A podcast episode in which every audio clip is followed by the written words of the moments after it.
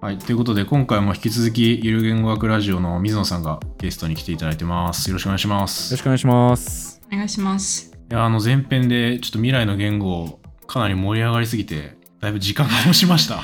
急いで話しましょはい、盛り上がりましたね。ちょっと後編ではだいぶ雑談っぽい感じというか、あの僕らが水野さんに聞いてみたいこととかをいろいろ持ってきてて、ちょっとそれ聞いてもいいですかもちろん大丈夫です。はい。う。じゃあ私からまず、あ、どうぞ。あの、水野さんは昔辞書を読んでたっていうふうにはいあ。の伺ったんですけど、読書として辞書を使うじゃなくて読んでたって うん、聞いて、え、本当ですか えーとですね疑ってる。えーと、部分的に間違っていて、えーと、その昔読んでたっていうよりは今も読んでますね。え、読み終わりましたかじゃあ。それとも何周もしてるんですか自分のキャリアでちょっとコンプレックスがあって、国語辞典を通読したことがないんですね。えーと、国語辞典のうち、そのジュニア版みたいなものじゃなくて、一般的な小型辞典を読み終わったことがなくって、えーと、だから語源辞典とかは読み終わったので、えーっと、映像を使わないから、物出してもしょうがないかもしれないですけど、例えばこの、新明解語源辞典。これ、どうだろう、多分1200ページぐらいだと思いますけど、そんなねえか。いや、そんなん1200もあるわけないわ。嘘つきましたね。あ、でも1000ページぐらいか。これは読み終わりました。へえ。数え方の辞典とか、なんかそういう国語辞典じゃない特殊な辞書は結構読み終わっていったもの、読み終わったものは結構あって、で、今ようやくそのちょっと、今までキャリアで逃げ続けてたこの小型辞典として、新明解国語辞典と、あと同時並行で、えっ、と、この集英社国語辞典。すごい。毎日2ページコツコツと目標に読んでるっていう感じですね。ど同時並行っていうのは、こうなんか、比べ読みみたいなっていうことですかいや、えっとですね、ちょっと、いろいろな事情があって、これ、同時によ読まないといけないやつだっていう、 大人の事情どうでい読うむこと大人、 あ大人の事情で辞書読んでる人いる2冊 読む。ここはもうちょっと、皆さんの想像力で補っていただくほかないですね。ね。だから山さん的にはだから辞書を読んでる人がまずちょっと信じられないっていうあとこそろうでしょそうそう、はいはい。信じられなくえっていうことはもう知らない単語ないっていうことですか逆ですね、多分。皆さんよりも、俺、単語知らないなって思う機会が多いので、ああなんかもう無知の知的な話だそうですね無知のそうですね、し単語知らないな、俺っていう。とか、この単語聞いた、聞いたことあるのに意味が定着しないがめっちゃ多いですかね、どちらかっていうと。ああ見たことあるけどみたいそうな全く見たことないっていうのは、えーと今の本とか例えばじゃあ新書みたいな分かりやすく書かれた本の中で出てくる語彙が専門用語を除いて全く分からないってことは多分ほぼなくって、ううんんでもじゃあ漱石とか読んだら多分全然知らない言葉出てくるしみたいな感じですかねじゃあそれはその一冊全部辞書を読み終わったらもう分かるようになるっていうことなんですか覚えることと読むことは多分別ですね定着はさせようと思ったらやっぱりそれはもう復習とかしなきゃいけないんであーさすがに2週目はないんですかえっ、と、読んで面白かったところは、こう、ごめんなさい、これ、ポッドキャストで聞いてる方は何のこっちゃって感じだと思うんですけど、ドッグイヤーって言って、こう、折ってるんですよね、このページの。これ、わかりますかね今、画面で、レンさんとエマさんには見せてますけど、こんな感じで角を折る、うん折ってあるので、はい。で、この折り方に意味があるので、この自分はこの折り方見たらこういうことを当時思ったはずだっていうのが復元できるんで、後から、そのはい折った箇所を読み返して、えーっとメモを作っているので少なくともそれで広い意味で2回読むことにはなるっていう感じですかね自分の専門のやつだったら読むけどなんて言うんだろう辞書レベルのやつは全部読もうってならないですね暇だからじゃないですかね僕がいや絶対忙しいと思うんですけどいやでも大人の事情があるから真面目だからだと思います読まなきゃいけない、そうです ね、はい、いやでもねあの大人の事情があるから渋々読んでるってわけではなくてうん単純にやっぱ辞書もあのものによって個性が全然違うので個性個性一冊読んだだけっていうのは例えて言うならじゃあそのウイスキーをバーボンを飲んだからウイスキー全部分かった気になるみたいなのと一緒だと思うんですよやっぱせめて別の例えば国のウイスキーを飲んでみてあ全然味違うやんってなって初めてバーボンの特徴が分かるみたいなことってあると思うのでなんか例え鼻につくなちょっと ちょっといい例いい例が浮かばなかったから今すごい鼻につく例えしちゃったんですけどまあ、でもそういう感覚で、やっぱ一冊だけ読むと、辞書ってこういうもんかって思っちゃうから、二冊読むと、 初めて見えてくるその辞書の特徴っていうのはあると思います。いやもう見えてない景色がすごい向こう側みたいな感じがすごいですけど、そんな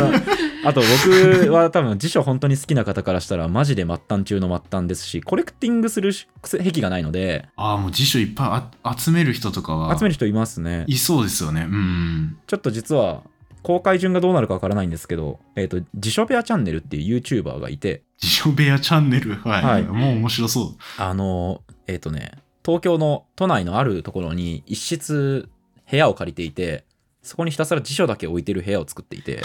やばいく何冊あるって言ってたかなな2000とかあるって言ってましたよあれちょっと数字曖昧ですけどそれぐらいええー、すっごあって、えっとね、ちょっと僕写真残ってるんで、ちょっと正確に、正確に言うとですね、そんなに一部屋に辞書を埋め込んだらもう床抜けちゃうんじゃないか っていうのが一応その辞し書かもそれを全部読んでるんですかね読んでる、えーあ、いや、えーっとね、通読は無理ですね、さすがにその量。でも、わあちょっとパッと出てこないですけどね、僕行った時びっくりしたのが、この新明解国語辞典の、この背表紙にシールが貼ってあって、1とか2とか3とか4とか貼ってあるんですよ。はいはいでそれがずらーっと並んでる、10とか20まで並んでいて、これ何のシールだと思いますえ同じやつで海底とかでもなくえっと、そうですね、改定で言うと、新明解って今第8版が出ていて、それが最新なので、はい8以上行くことないんですよ、そのシールが。でも実際には20ぐらいまで行っていて、で読み返した数とかですかいや、えではなくてですね、正解は、10版してすりが変わるたびに買ってるんですよ。まあ なだるかほどら、第4版の1釣りから第4版の2釣り、3釣り、4釣り、5釣り、6釣りっていうのを20釣りぐらいまで全部集めていたっていう。すげえそういうレベルの人たちがいるんで、で、それ、世代多分僕らと近いんですよ。僕の3個上とかなのえで、おお全然近いなでもだから30代前半の方だから、同世代と言っていいと思います。はい同世代ですね、うんはい、トップオーターですね、辞書界の。っていうと多分彼らも嫌がると思うんですけど、僕から見たのも全然レベル違う辞書好きがいるって感じですね。辞書界もっと奥が深いそうですねなんか私たちからしたらなんかもう水野さんが変態的っていう風に見えるんですけいやど全く。い水野さんからしたらもっと上がいるっていうことですねやまあまずその国語辞典を一冊も通読してない時点でもうお里が知れますよね。その辞書好きって言うなよっていうそ れいやいやいやいやで。お前通読してないやんっていう辞書感やばすぎる大手の辞書を全部家に揃えてるみたいな僕本当に必要最低限の国語辞典しかないんで多分小型辞典って4種とか5種ぐらいしかないんですよね家にはでもまあ10種から20種20種もないかまあでもコンプした方がいいわけじゃないですかやっぱり小型辞典って基本的にはどの家でやっても規範としてやっぱりコンプリートしといた方がいいとは思うんですけど僕はそれも怠っているのでまあ辞書好きとは言えない辞書好きとは言えないっていうか辞書詳しいとは言えないですね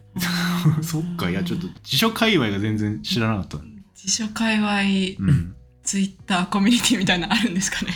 いやー、どうだろうな。えっと、でも、例えば、その日本国語大辞典っていう、えー日本唯一の大型辞典、現在ある、唯一、唯一っていう、唯一なのかな。まあ、もう今、手に入る唯一の大型辞典と言っていいと思うんですけど、それとかの第3版を、まあ、待望する回みたいなのがあるらしくって、やばすぎる今、第2版までしか出てないんですけど、その第3版、日国友の会かなっていうのとかがあったりするんで、そういうところで多分辞書好きは交流を持ってるんだとは思います。漫画の新刊待ってる感じなのかなあ、そんな感じだと思います。だから、ハンターハンター完結するかなみたいな感覚だと思います。 なるほどな。そう そう確かに「ハンターハンター」が出るか辞書が出るかみたいなそういうそう、スパンもやっぱり、大、えっと、大型時点って、えっと、第2版が全12巻かな全12巻で16万5千円とかそれぐらいなんですよ。うんで、第1版は20全20巻とかなので、改定作業もやっぱとんでもない労力がかかるんですね。いやですよねえだ第2話どれぐらいで出たんですか出たっていうのは部数ですかあ部数っていうかその改定されるまでにかかった期間というあか、えーっと、やべ。わかります多分、えっ、と、ゆる言語学ラジオで日はい国シリーズやったので、そこで多分喋ってると思うんですけど、えっ、とね、海外に比べればすごく短かったんですけど、それでもまあ、そんな1年、2年じゃ到底できないですね。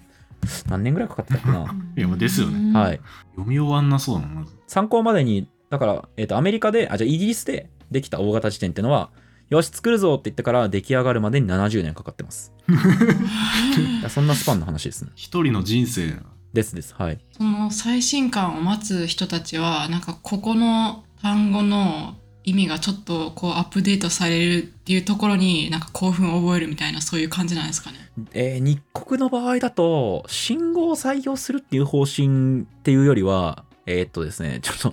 なんかテクニカルな話ですけど、歴史主義的な辞書って言って、その単語の初出がどこなのかとかを網羅している。それを多分強く歌ってる、訴求しているので、例えばですけど、だから、〇〇っていう言葉、初出例1800、え1800年代のものしかないけど、1700年のも初出例見つけたんですかすごいみたいな。例えばそういうことじゃないですかね。全然わからん。マジでみたい昔な。の単語取ってくるってことですか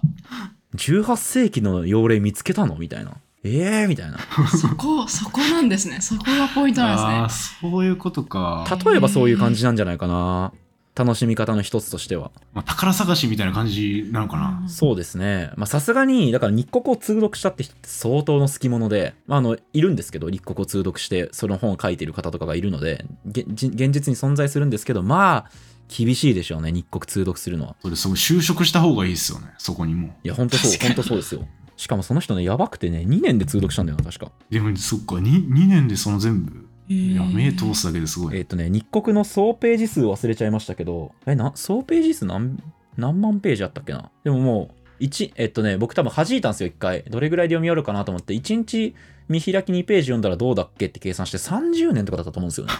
多分。だから今から読み始めて60、定年前に読み終われるな、みたいな計算したことがあったん で、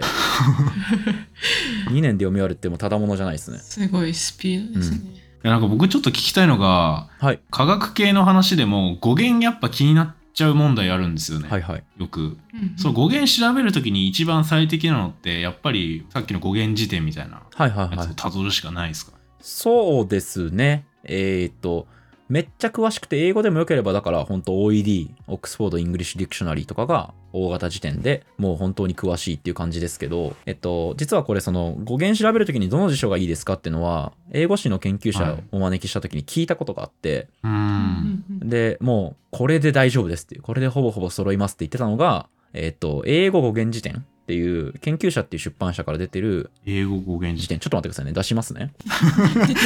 どんどん辞書出てきてる。この、えーポッドキャストの方すいません、えーと英語語源辞典っていうこれ出た観光は古いんですけどでももう全然内容は古びてないし、まあ、これにいよっておけばまあ間違いはなかろうっていうそうですね97年に出たものなんですけどこれが一番いいっていうふうに言っていた語源の話って、そんなにそんなにアップデートそんななさそうというか、最近の言葉じゃなければ。そうですね細かいちっちゃい部分ではいろいろもちろんあると思うんですけどまあその大方これで間違いないっていうふうにはおっしゃってたのでうん、うん。しかもなんとたった7400円なので超安い7400円。はいまあまあ辞書ってそんぐらい15万とかに比べたら全然う安いですんそうですね。なんかもう感覚がよくわかんなくなってくるけど。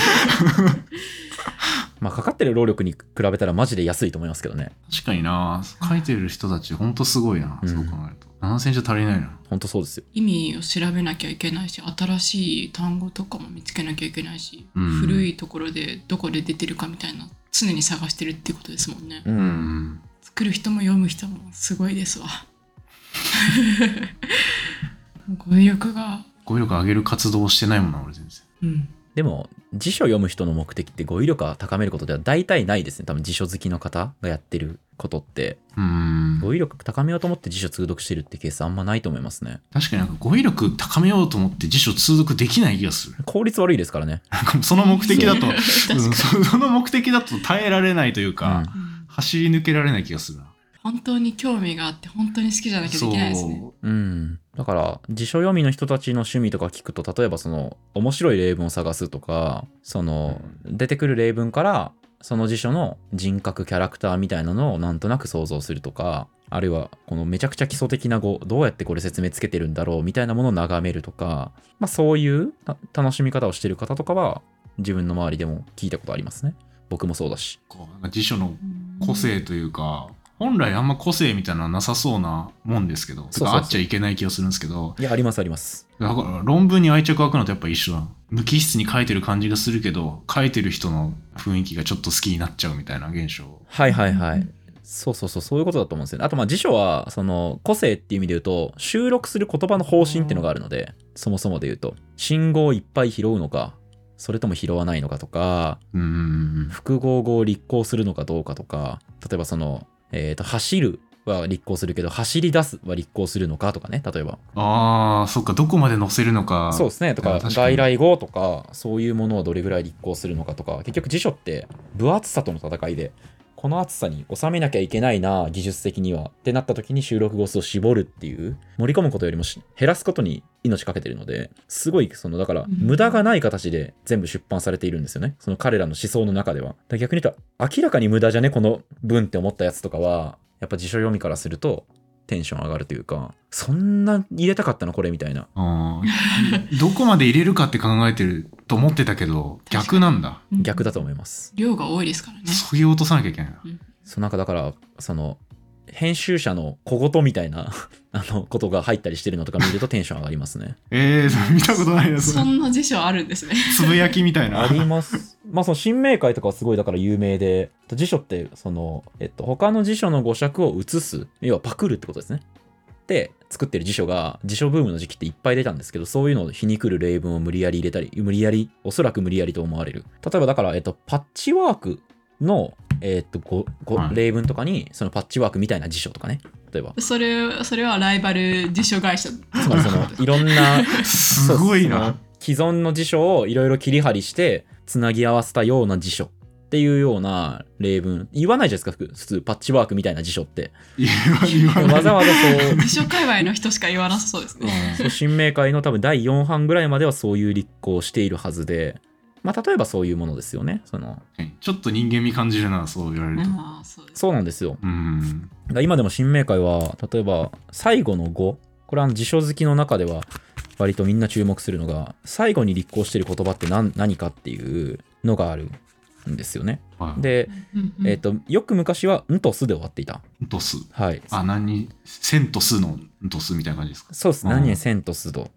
でだから新明解は今はちょっと「ん」と「す」の後に「んぼう」が入ったんですけどあの甘えん坊とか怒りん坊とかおおけちん坊とか赤ん坊とかの「んぼう」が入ったんですけどー。文房で入ってんだ。えっと、昔はそのうんとすで終わってて、最後の例文が、えー我ら一同、現代語辞典の規範足らんとする抱負を持って本書を返したり、古う読者、美中を汲み取らんと取られんことをかっこいいな。っていうふうに、うんえっと、もう長く言いましたけど、そう、辞書、あの、作りましたよと。あとはみんな、その、こういう、こういうような意図を持って、こういう抱負を持って辞書を作ったんで、あの読み取ってくださいねって言って終わってるんですよね。わざわざ例文が。かっこいいなか。っこいい。はいいや結構そういうのありますよね。僕あのターゲット1900の一番最後はなんか卒業論文だったからなんか卒業証みたいな。あ、本当でそんすかな感じじゃなかったっけえっと、ターゲットの最後は、僕が覚えてるのは、何でしたっけゼラス、熱心なだった気がする。あれ違ったかななんかね、最後のページに多分ね、ゼラスとソウバーが入ってた覚えはあるな。シラフのソウバー が。よく覚えてターゲットる。さすがターゲットになってる。舐めるように読んだんで、すごいね確かゼラスだった気がする、最後。まあでも、版が違うかもしれないですね。僕の時と。 ああ、いやわかんない。ちょっと曖昧です。ターゲットありますよ、多分。どっかどにんどん出てくる。ああ、ゼラス。やっぱりそうですね。ゼラスで、その上はやっぱりソウバーですね。合ってる。別の単語帳かなじゃあ。じゃあなんか俺違うやつかもしれない。うなんかでそれがあって勉強し終わった時にちょっと感動した曲があるんじゃないうん うんうんいいですね。いい思い出。なんか達成感があるなみたいな。確かにありそう。そうそうそう。 あと、いやあの、水野さんなら分かってくれるかなっていう話があって、はい。あの、ポッドキャストの準備するときって、その相方にどういうこと聞かれるかなみたいなやっぱ想像しちゃうみたいなのあるじゃないですか。あのはいはいはい。イマジナリー堀本さんが出てくるみたいな話脳内に下ろしますよね、一旦。あるじゃないですか。はい。で僕もイマジナリーエマさんいて、はい。いるんですけど毎回なんかもうなんて言うんだろうなイマジナリーエマさんもちょっといびつすぎてというか,、うん全然予測が当たらんみたいななるほど。結局当たらない音なんか聞こえてきていろいろ補足するんですけど結局補足しきれないみたいなことあったはいはい。ありませんそういうどこまでほそのカバーできるのかっていうあ実際の堀本さんがイマジナリー堀本さんを超えてくることがそあうるかそっうていうこそとうそうですかね。あえっとだからそうですね思いもよらないそのめちゃくちゃ基礎的なことリサーチし忘れたのついてきたってのは今でもありますけどうんでも最近は結構そこそこな精度になってきていてあ上がってきましたすごいあでーもっと言うならば堀本さんが想定する僕がめっちゃ当たってますねここ最近俯イマ瞰しジちゃっナてるリーんだよ水野さんが。はいそうこのままいくと多分僕失業するんですよその堀本さんにもうただ自分が予測したことを言うだけのチャットボットになってるんでいらなくなっちゃうんで確かになそう言われたらいらなくなっちゃうな、そうだから当たり続けてない方がいいですよね外れ続けてるぐらいの方がいい良くないですかまあ、確かに当たり続けて本当にそれこそもうデータ化されちゃったらあともう声のサンプリングされたらおしまいですそうそうそうそう だから外れてるうちが花だと思いますけどねリスナーさんにとっても毎回同じようななんか展開予想できるよりはそうあーそうそうそう展開予想できない方が絶対面白いですもんね。拍子もないようなことを言った方が聞き味は良いと思うので僕だからやっぱ最近そのゆるコンピューター科学ラジオっていう僕が聞き役を務めて相方が喋ってる番組の方だとやっぱもう、んんほえー、とゆる言語学ラジオで喋る時よりも気張るし疲れますねああやっぱ聞き手側だとっていうそうですだから僕がその聞き役をやる意味がないと僕が間に挟まってる意味がないんだったら僕いない方がいいのでだからそのこうバリューを出さなきゃいけないなっていうプレッシャーをすごい感じるので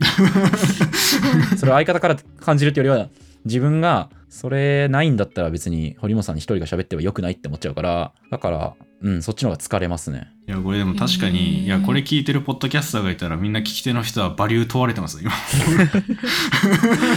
実際そうですよねその喋るのが上手い人って一定数いるじゃないですか喋れる人って今そう聞き手が上手い人って本当いないいないというかそう難しいよなっていう森本さん本当にうまいですよね。そう彼はねほんと稀有な人材なので今ポッドキャスト界に足りないのは堀本さんみたいな人だなとすごい思います僕はもうんう喋りたいやつはもうええねんっていうももうういいっぱいいるから っ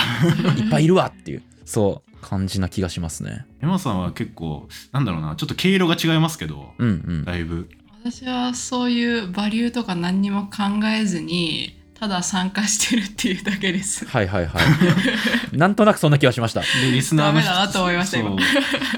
でリスナーの人は今さんが意味わかんないこと言ったら「お今日今さん調子いいな」みたいなコメントがその時焼きくれたいでもそれリスナーもそれでいいんだったらいいですよねやゆる言語学ラジオぐらいだったらもうリスナーの人もその2 人が言いそうなことみたいなのをもうなんか予想し始めてそうというかあーあてかそうですね勝手にだからチャット GPT に堀本さんみたいな受け答えを生成させてる人とかいましたねそんな時間あればあるなら仕事しろよって思いましたけどいやいそうだなでもいはいやでもそれでそういう返答をしてくれる AI みたいなのを作ってみんなが思い思いのゆる言語学ラジオみたいなコンテンツ作り始めるみたいな今ね実はだからえっ、と AI ひろゆきっていうひろゆきさんの AI を開発した会社からあの AI 堀本を作らないかっていうオファーが来て受けたらしくて確かええだからえマジでそのひたすら逆張りするだけの化け物みたいな AI ができてしまう可能性があるらしい です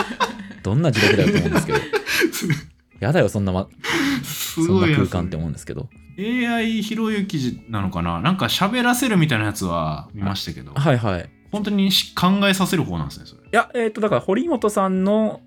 多分データをいっぱい学習さ音を取り込んであでもどうなの喋る方なのかなちょっと忘れちゃいましたけど堀本さんが言いそうなことを言うなのか堀本さんの音声で散歩でが出てくるのか分かんないですけど、まあ、どっちにしても地獄ですよねそれはもうあの誰がそのみそじのなんかあの顔が長いおじさんの声聞きたいんだよっていう感じではありますけどいやこれ 今出張してきてるから言いたい放題みたいな状態バレないんで多分問題ないですはい、うん僕らもあの一切責任は負いませんのではい、そうですね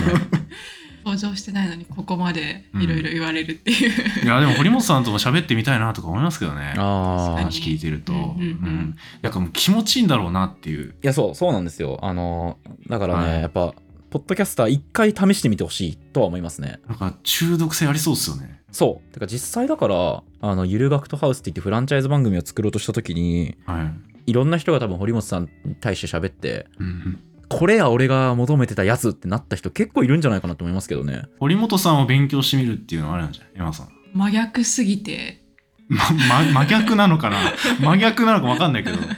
ォーム崩す気しかしないですけど大丈夫ですか ちょっと無理が出そうな気がしますねいや、あの、リスナーに求められてるスタイルでいいんじゃないですか そうですねそれはそれで面白いけどな。今日、エマさんちょっと堀本さんを下ろし始めてるなみたいなはいはいはい。回が出てくるかもしれない。あの、めっちゃ聞いてた ら。イヤホンで指示受けてたら面白いですよね。ドッキリみたいなやつで。 あ確かに確かに普通に何何の気なしに喋ってたら「いや今の例えちょっと芯食ってなくないですか?」みたいな「今 A ならば B っていう話をしてるのであって」みたいなことを急にエマさんがめっちゃ言い出したらそれって作者の意図ですよねみたいないきなり言い始めたそうらめちゃめちゃ怖いですよ。速攻わかるなでもうん、いいんじゃないって言ってて僕が後悔する可能性もちょっと秘めてるそうそうそうわかんないちょっと逆に話し手の人怖くなりそうだなって思いましたけどね。リサーチはしっかりしないと殺されますしあと「どや」って感じで喋ったのに「いやそれ知ってたよ」っていやですよね確かにこれ僕自分の首絞めてる気がするねこれいやそういう意味だから水野さんすごいなと思ってそのイマジナリー堀本さんへの対応力というかそうですね。なんか、うんむ向こうも最近容赦なくなってきたので、昔はもうちょっと多分手加減してくれてたんですけど、最近は向こうももう手加減なくなってきたんで、やばっていう気持ちですね。ああやばっていう気持ちなんですねうん。まあ、幸いね、彼は自分の中のプロフェッショナル意識として、言語学の本は一切読まないっていう、あえて全部新鮮な情報として聞くっていう風にしてくれてるからいいんですけど、うーんでもなんかこう、ベタなうんちくを言うと、やっぱすっごい劣化のごとく怒り散らすので、 なんかその、ちょっと堀本さんが知らないであろうやつを言わないといけないみたいな。あ確かにもうそれが結構プレッシャーになるみたいなしかもめちゃくちゃ知ってますもんねそうなんですよ、その、そう、すごいですよね。そうそうそうなんかめちゃくちゃ出てきて、性格でそう。だから、じゃあなんだ、えっ、と、マルサスの人口、んえっ、と、あれマル、あマルサスの罠か、の話とか、どっかの回でしたんですけど、やっぱもう当たり前のようにスラスラと喋り出すから、その、マルサスの罠みたいですよねって言っても成立しないんですよ、あんまり。はいはい、みたいな。そして補足入るみたい なそう、まマジかよ、こいつみたいな。いやすごいなそれが良さなのか喋り手としても鍛えられる部分はあると思いますね。なんか僕も一回イマジナリー堀本さんを呼び出せるようになってからいつか勝負を挑みたいです ねはいはいはい。聞きたいな、それ。ちょうーんっとぶっ倒してほしいです。倒してほしいね そういうんじゃないと思うめっちゃ面白いじゃないですか。何そのうんちくってなったら勝ちですからね。いやだから、ゆる学とハウス、その新番組誕生させるって言ってオーディションやってたんですけど、えーっと、40, 40人かな、?40 人ぐらいが堀本さんに対して15分尺の番組を撮るみたいな。30分尺うーんとかすの。ごい数上がってましたねそうそうそうっていうのを一時期やってたんですけど、やっぱみんな、そのイマジナリー堀本を下ろして喋りに来るせいで、うーんあの、思ってたんと違う回答されると、みんな孫つくっていう。とか、みんななんかもう作り上げすぎちゃってんだあと、堀本さんがリアクションしようとする前に、その、潰すっていう、その、っていう話をしたら堀本さんこういう風に反応すると思ったんですけど、僕がしたい話はこういう話でって言って急に早口になる とか、大変そうでしたね、あれはかわいそうだった。営業妨害みたいになってますね そうそうそう。その結果みんな準備しすぎて、時間をみんな大幅にオーバーして帰ってくっていう。まあこれ今話聞いててだから僕がイマジナリーエマさんを作り上げられてないのはちょっとポジティブに捉えようってなんか思いましたねと思いますけどね。作り上げられすぎちゃうと、うんうんうんっていうのをエマさんが言うと思ったので僕は次こういう説明をしますみたいになったらそれ、そう。初めてのリスナーフレンドリーではないですからね、それ、あんまり。確かに何を言ってんだこいつはみたいなそうそうそうそう。おおかしくなっちゃった、この人っていう。なるから、ね。一人でずっと喋り始めたぞみたいにほどほどにだと思いますけどね。ほどほどにっていうことですねうん。はい何の話だこれそういやマジで。本当ですよ。なんでいないやつの、いない30代のあの無職のおっさんの話しなきゃいけないんですか、本当に。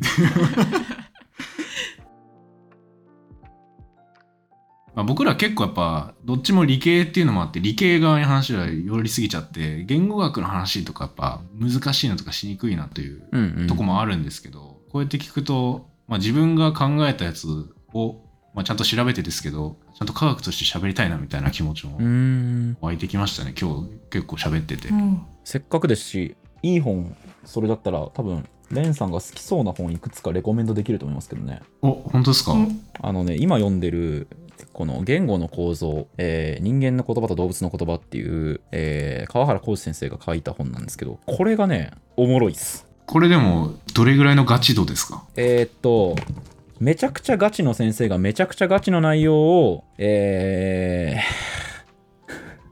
あーんどうかな。このジャンルの中ではびっくりするぐらい分かりやすく書いてくれてるんですけど、一般の人からすると目チカチカするかもしれないって感じですかね。まあ、しかもそうですね、6300円するんで、そのギャンブルと戦えるかどうかっていう問題はありますけど、要はこれ、多分レンさんが話してた内容にも絡む進化言語学って言われるはいはいはいあでも結構興味ありますね人間が言語を獲得する、まあ、進化的な側面とかえーうとん生物学的な側面の話をしていて、まあ、言うたら学際的な分野なんですよね。うんいや僕もそういう分野とか体の構造とかあと脳とどうつながってるのかとか、はいはい。そういうのを含めると結構面白いなって思ってるそう、それはまさに、その、えっ、と、アプローチが、えっ、と、進化言語学。だから、進化言語学って調べると多分好きなジャンルの方がいっぱい出てくるんですけど、残念なことにその進化言語学の分かりやすい一般書っていうのが結構少なくって、あそうなんだ新しいジャンルだし。で、特にその、川原先生に、やっぱき、えっと、直接お話ししたことがあるんですけど、聞いた時も、いや、そうなんだよね。難しい本ばっかなんだよね、みたいな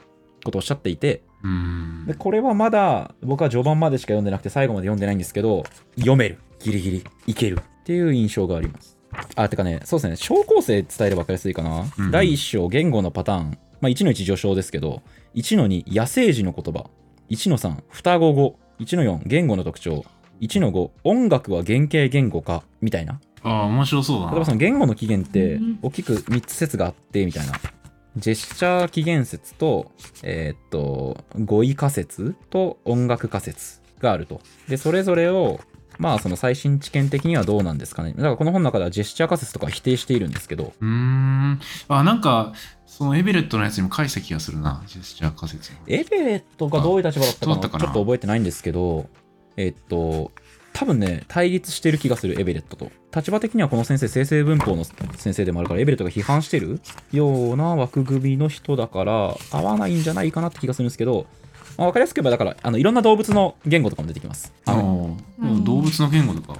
面白そうだなそうですねなんか前多分どっかで言ってたかもしれないですけどなんか言語学はめっちゃ人を特別視するみたいな、はいはいはい、言語学がだったうかんな、うん、文系の学問がってことかなあそう文系のか理系のはうんもう人もまあ区別しないというか、まあ、割と物質的にも扱うみたいな話をしてたはい気がするんですけど、あそ人も動物の一種みたいな。そうそうそうそうそう、っていう意味で言うとなんかげ逆に言語のど動物的な言語とか考えるのが面白いなっていう、うん面白い。うん聞、き人たいだけじゃなくてそうですね。だから、あとごめんなさい。じゃあもう一個だけ言うなら、脳の話とかが好きだったら、えっ、と、少数言語としての手話っていう本があって、これはね、多分、さ言語の構造よりも基礎知識なくてもいけるはず。手話の本ですか手話の本でかつ脳の話がいっぱい出てくる。だから、手話話者、実は脳でこんなこと起きてましたみたいな、結構面白い話がいっぱい出てきていて、お面ー白そ今回の前半の話にちょっとつながりそうな感じ、そう、だからお二人多分手話の話好きだと思うんですよね。マジかみたいな。そうなってたのっていう驚きが結構あって、うん少数言語としての手話はその驚きのある実験の話とかがいっぱい出てきたしその手話を習得しようっていう立場の本とかじゃないので手話をなんか俯瞰してみようというかこういうものですよっていうのを書いてる本、そうですねうん言語学者による分析対象として捉えた時に手話はどういうことなどういうものなのかどういう特徴があるのかって話とかを書いた本でかなり面白かった覚えがありますね面白そうだな買いますあぜひぜひそれはそんな高くなかったはずう。サイエントークでいつか話してください。エマさんは読まないだから僕が咀嚼して伝えるみたいな僕もでもねその少数少数言語としての手話はね種本にしてどっかで話をしようとは思っていたので買っちゃっちゃうかもしれないけどあ、そっか、かぶっまあちまゃあう。まあでもいやまあ別にかかぶることはしょうがないと思いますし、うんあと僕もちょっとこのまあ言語の構造もそうだしその進化言語学の話を扱う回は多分年内に出るはず出そうと思ってはいるので、うーんおーでもそれも面白そうだなはい、とか動物の言語の話とかも多分あると思うので楽しみにしていただければいいかもしれないですね。楽しみだわはい、じゃあ、サイエントーク聞いてる人は、ゆる言語学ラジオ聞きに行かなきゃいけないですね。ありがとうございます。手話の回もありますからね一応ゆる言語学ラジオ。手話の回もありますよね、はいあと僕はあのおすすめは小林マスカー理論の回です、ありましたっていね。うことだけ言っておこうからここでちょっと詳しくは触れないですけど、はいはい、ありあの話めっちゃ僕好きで3回ぐらい聞きましたがとうございます。1時間半ぐらいありませんでしたあれでも。そう1時間半ぐらいあるですよねすげえ長いね。雑談会って言ってるけどいい結構でもクオリティ高いなってすごいなってありがとうございます。あれはいい風に転がった回でしたね。自分もお気に入りです。ゆるこれ聞いたらゆる言語学ラジオ聞きたくなりそうな感じじゃない聞きたくなります間違いねな。くあはりいがとうございます。あとあと言語沼もう言語発沼売中ってことであとあれですよねゆる学とカフェもあオープンそうですね。した日昨昨日オープンとか、収録日の前の日がオープンした日とかえー昨日ですね、収録日の昨日、つまり6月1日オープンなので、うんうん。今多分オープニングで、オープニングスタッフしかいなくて、もうバッタバタしてると思いますけど、はい。公開されてる頃には多分オペレーションもある程度落ち着いてってなってると思うので、えっ、と、説明すると、収録スペースがあるカフェで、イベントスペースでもあるみたいな感じですね。だから、まあ僕らとしては、ポッドキャストやってる人とか、ポッドキャスト好きな人とかが集まる場所になればいいなぁなんてことを多分考えて作っているので、うん。まあ、それこそ例えばそのサイエントークがなんだえっ、とイベントとか公開収録とかしたいってなったらそういう時にも使えるはずなのでおお、よさそう。あ、何人ぐらい入るんでしたっけあえっと 20? ちょっと待ってください僕マジでこのプロジェクトに関わってないんですよ全く全くって言うと言い過ぎだけど